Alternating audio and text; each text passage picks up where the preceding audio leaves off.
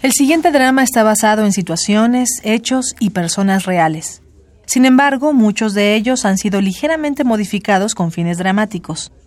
Esta ficción, como podría alejarse de la realidad, también podría mucho acercarse a ella. Gracias.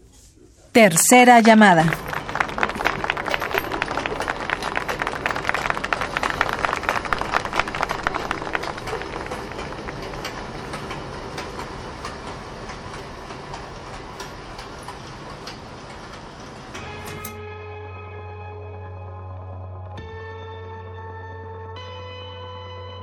Acotación.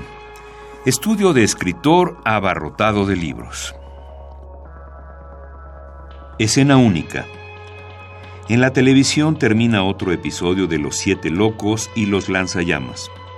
Muy cerca de la televisión, emocionada, Luisa da unos aplausos muy pequeños y rápidos. Lejos de ella, a su espalda, Ricardo Pilia las mira a ella y a la televisión con seriedad, quizá melancolía, desde una silla de ruedas. Luisa apaga la televisión.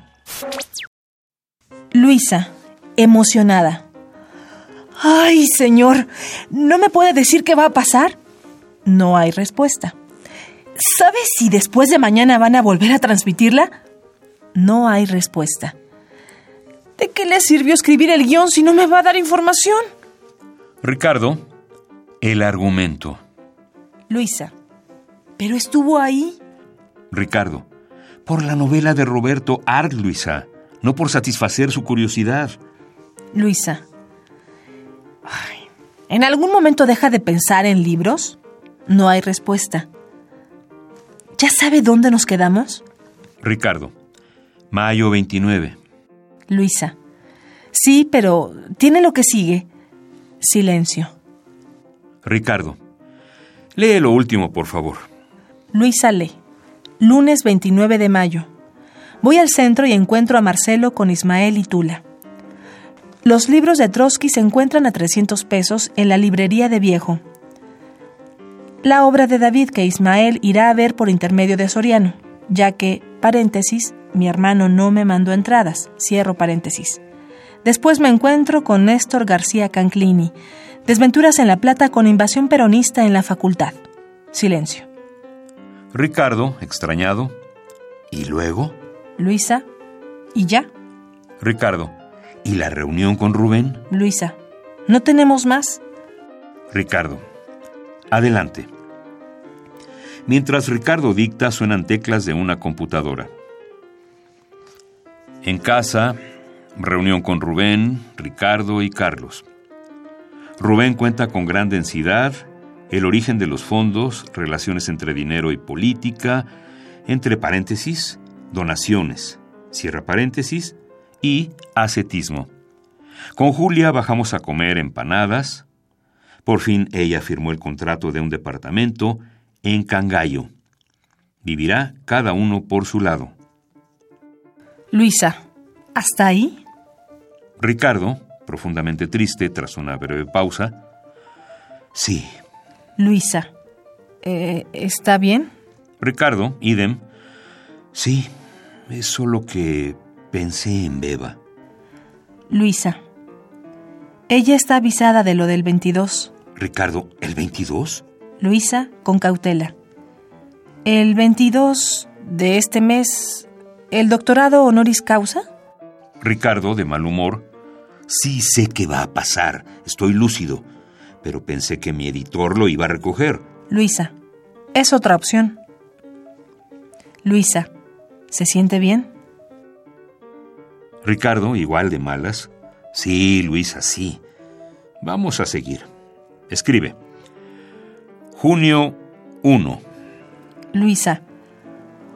¿Junio 1 o primero de junio? Luisa. ¿Señor Pilia? Ricardo. ¿En qué año estamos? Luisa, con cautela. 2015, señor. Ricardo. ¿En qué año del libro, mujer? Luisa. Ah, 1972. Ricardo, 72. Luisa, preocupada. ¿Señor Pilia? Ricardo, con miedo. Luisa, sea usted sincera. ¿Cree que terminemos los tres libros? Luisa, trata de mantener el buen humor. Ha guardado demasiadas notas. Si no hacemos tres libros, hacemos cuatro o cinco. Ricardo, ¿sabe a qué me refiero, Luisa? Pausa. La esclerosis está peor. Luisa, trata de sonreír. Pero mire, ya casi un libro entero y no ha necesitado de las manos para escribirlo. Está lúcido. Ricardo, se nos acaba el dinero. Luisa, ya le dije, hay gente allá afuera haciendo activismo para que le paguen el tratamiento. Ricardo se ríe con sorna. ¿Por qué Medicus querría pagar el tratamiento de un simple escritor? Luisa, firme.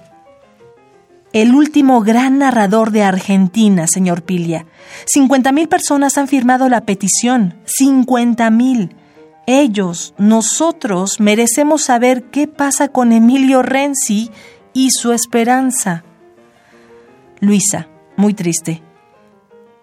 ¿Es cierta su anécdota con Borges? No hay respuesta. Dicen que a él le leían, ¿no?